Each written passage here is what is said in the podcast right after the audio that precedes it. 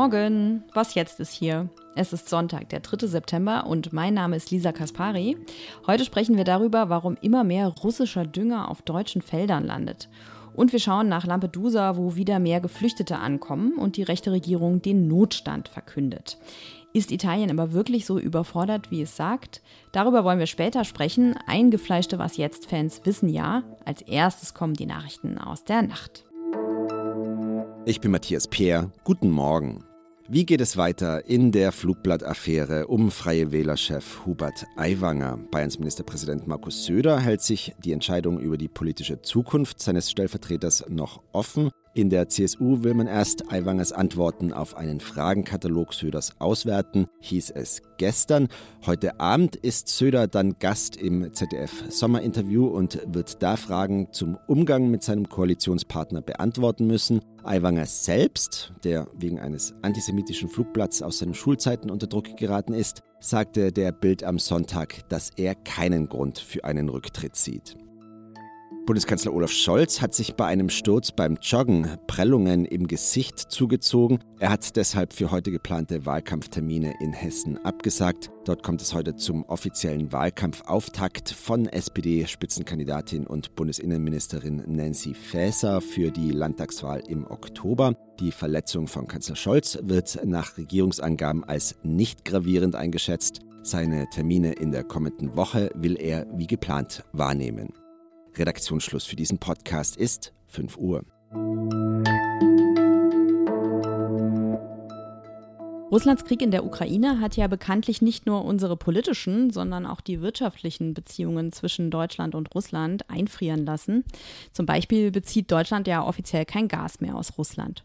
Und deswegen verwundert die Geschichte, die mein Kollege Marc Wiedmann aus der Zeit Wirtschaftsredaktion recherchiert hat. Und zwar importieren deutsche Landwirte seit ein paar Monaten Unmengen von russischem Dünger, viel mehr als früher um ihre Felder fruchtbar zu halten.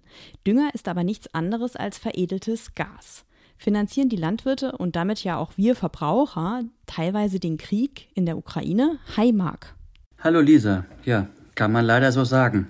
Ja, das ist verrückt, ne? Fast ein Viertel des Düngers, das in der EU verbraucht wird, kommt inzwischen aus Russland. 23 Prozent sind das. Und vor einem Jahr waren es nur 6 Prozent. Wie erklärst du dir diese Entwicklung? Das liegt vor allem an den Gaspreisen. Um Dünger zu produzieren, braucht man riesige Mengen Erdgas. Zum einen als Rohstoff direkt und zum anderen auch als Energieträger. Und weil das Gas in Deutschland eben immer noch sehr viel teurer ist im Vergleich zu früher, haben die meisten deutschen Düngemittelhersteller seit über einem Jahr ihre Produktion drastisch runtergefahren. Aber die Landwirte wollen ihre Pflanzen natürlich trotzdem düngen, damit sie gute Erträge haben. Deswegen wird der Dünger jetzt eben von dort herangeschifft, wo das Gas billig ist. Und welche Länder sind das? Also Russland, du hast es schon gesagt, ist der mit Abstand größte Profiteur. Dort kostet Erdgas im Vergleich, naja, nicht mal ungefähr ein Sechstel so viel wie in Deutschland. Und es gibt aber auch noch andere Länder, wo das Gas billig ist und die jetzt Dünger zu uns liefern. Dazu gehören zum Beispiel Nigeria, Ägypten, China. Und Branchenexperten haben mir erzählt, dass heimlich sogar Dünger aus dem Iran nach Deutschland kommt. Der Iran nutzt einen ganz simplen Trick. Der stattet die Transportschiffe einfach mit Papieren aus, dass der Dünger an Bord nicht aus dem Iran, sondern aus dem Oman kommen würde. Und auch weil bei uns dann keiner so genau hinschaut, kommt er dann tatsächlich in Europa in den Häfen als omanischer Dünger an und wird hier weiter verarbeitet. Und du schreibst, Discount-Dünger hat seinen Preis nicht nur moralisch, sondern auch ökologisch. Inwiefern? Es gibt da zwei Probleme. Zum einen entsteht bei der Düngerproduktion außerhalb Europas deutlich mehr CO2, weil die Katalysatortechnik dort nicht so entwickelt ist. Da gibt es bei uns Vorschriften die aber anderswo eben deutlich weniger streng oder gar nicht vorhanden sind. Und zum Zweiten fehlt dem ausländischen Dünger oft ein Zusatzstoff, der beim deutschen Dünger praktisch eingebaut wird. Das ist ein Zusatzstoff, der verhindert, dass beim Ausbringen des Düngers auf dem Acker dann klimaschädliches Ammoniak oder Lachgas in die Atmosphäre entweicht. Das heißt, für die Umwelt sind diese steigenden Importe von ausländischem Billigdünger leider keine gute Nachricht. Ich danke dir ganz herzlich, lieber Marc. Sehr gern.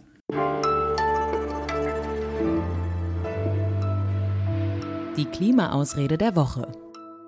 Sonntag ist bekanntlich der Tag der Klimaausreden bei uns bei Was Jetzt und die heutige kommt von Ann-Christine Tlusti und sie ist Redakteurin in der Community-Redaktion. Die Ausrede, mit der ich mich beschäftigt habe, ist eine, die ich vor allem in meiner Elterngeneration wahrnehme. Aber den Kalten Krieg haben wir doch auch überlebt. Die wenden vor allem Leute an, die so in den 70er oder 80er Jahren groß geworden sind und damals ständig gehört haben, der Wald stirbt, die Welt geht unter, morgen kommt der Atomkrieg. Und jetzt mit dieser Erfahrung, dass das alles nicht eingetreten ist, auf die Gegenwart blicken. In der Sozialpsychologie gibt es für dieses Phänomen noch einen Begriff, nämlich Verfügbarkeitsheuristik. Das heißt, Menschen neigen dazu, dass sie die Informationen, die in ihrem Gedächtnis leicht verfügbar sind, anwenden, um ihre Urteile zu fällen, also zum Beispiel über die Klimakrise. Und ich glaube, es ist fatal, jetzt für die Klimakrise eine andere Krise heranzuziehen, die sich dann zum Glück entschärft hat. Und so verständlich das auch ist, müssen wir die Klimakrise, glaube ich, als separate Krise wahrnehmen und dürfen uns nicht von anderen vergangenen Krisen in die Irre führen lassen.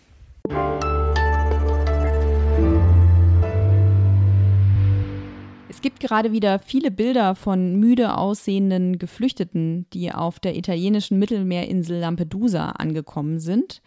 Man kann darauf sehen, wie sie zum Beispiel auf kleinen Holzkähnen im Mittelmeer treiben oder auf überfüllten Rettungsbooten sitzen oder wie sie vor dem Erstaufnahmelager auf Lampedusa Schlange stehen. Seit zehn Jahren geht das so, daran erinnert unser Autor Michael Braun in Rom zu Recht. Und wirklich besser ist die Situation seitdem ja nicht geworden. Im Gegenteil, die rechte Regierung von Giorgia Meloni spricht aktuell von Emergenza, also von Notstand. Ein dramatisches Wort. Dazu will ich sprechen mit Michael Braun in Rom. Hallo.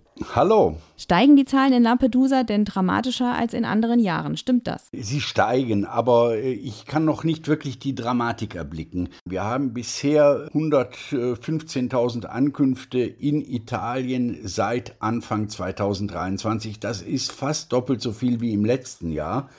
Es ist aber zum Beispiel in der Größenordnung der Jahre 2014, 2016 also es wird kein Jahr werden, wo wir extrem hohe Ankunftszahlen erwarten müssen. Italien bringt die Geflüchteten im eigenen Land ja vor allem in Großlagern unter. Wäre denn in kleineren Unterkünften in den italienischen Städten und Kommunen wäre da Platz? Es wäre Platz, wenn sie denn geschaffen würden. Italien weiß ja, dass übers Mittelmeer traditionell aus Libyen im letzten Jahr stark auch aus Tunesien Bootsflüchtlinge kommen. Es müsste einfach mehr Unterkünfte in den Kommunen schaffen. Wir kommen da gerade mal auf 34.000 Plätze. Das ist natürlich viel zu wenig. Mhm. Und vor allem ist es ja, glaube ich, so, dass in Italien deutlich weniger Geflüchtete aus der Ukraine angekommen sind als in Deutschland. Italien sagt ja gerne, wir werden von Europa allein gelassen. Äh, und tut so, als stünde es vor einer ganz besonderen, singulären Herausforderung gegenüber anderen europäischen Staaten. Das stimmt schon beim Blick auf die Asylbewerber nicht. Deutschland hatte im letzten Jahr 244.000, Frankreich über 150.000, Österreich über 100.000 und erst dann kommt Italien mit 88.000. Und in der Tat, Sie sprechen es an, Ukraine-Flüchtlinge, Deutschland eine Million, Polen fast eine Million, Italien mit seinen 60 Millionen Einwohnern gerade mal 180.000. Also auch hier sehen wir, Italien ist keineswegs besonders herausgefordert. Die rechte Regierung von Giorgia Meloni, die hat natürlich aber vollmundig versprochen, die Migration nach Italien zu begrenzen. Wie ist denn die Bilanz ihrer Einwanderungspolitik? Na, natürlich gemessen an ihren Zielen sehr bescheiden. Es gab das vollmundige Versprechen, jetzt ist Schluss mit lustig, wir machen die Seegrenze halbwegs dicht und die Flüchtlinge, die keine Anerkennung erfahren, werden auch schnell wieder zurückgeschafft. Beides hat sich als unmöglich erwiesen. Man sieht hier mal wieder, es ist sehr einfach, Dinge zu versprechen, Vorgängerregierungen zu kritisieren. Es ist weit schwieriger, das auch umzusetzen. Übrig geblieben ist eigentlich nur der Kleinkrieg gegen die NGOs, die auf dem Feld der Seenotrettung im Mittelmeer tätig sind. Sie werden schikaniert, ihre Schiffe werden immer wieder an die Kette gelegt. Sie bekommen weit entfernte Häfen zugewiesen, ganz oben im Norden Italiens, so dass sie dann eine Woche mit ein paar Dutzend Flüchtlingen unterwegs sind, ohne ihre Rettungsarbeit fortsetzen zu können. Das ändert aber nichts an der Gesamtsituation, es ändert nichts an der Zahl der Ankünfte. Und äh, jetzt sagt äh, die Regierung wieder, sie wird über neue Maßnahmen beraten. Was das sein soll, weiß aber kein Mensch. Vielen Dank, Michael Braun in Rom. Danke. Und das war's wieder für heute. Ich bin quasi aus dem Urlaub auf den Moderationssessel gefallen, aber ich hatte einen super sanften Start, weil die lieben Kolleginnen und Kollegen von Was jetzt mir bei den Vorbereitungen für diese Folge ganz viel geholfen haben. Deswegen möchte ich mich auch nochmal bedanken. Tausend Dank. Wenn Sie uns schreiben wollen, tun Sie dies unbedingt unter wasjetzt.zeit.de. Morgen früh startet Janis Karmesin mit Ihnen in die Woche und wir können uns wieder hören nächsten Samstag. Da bin ich wieder dran. Bis bald.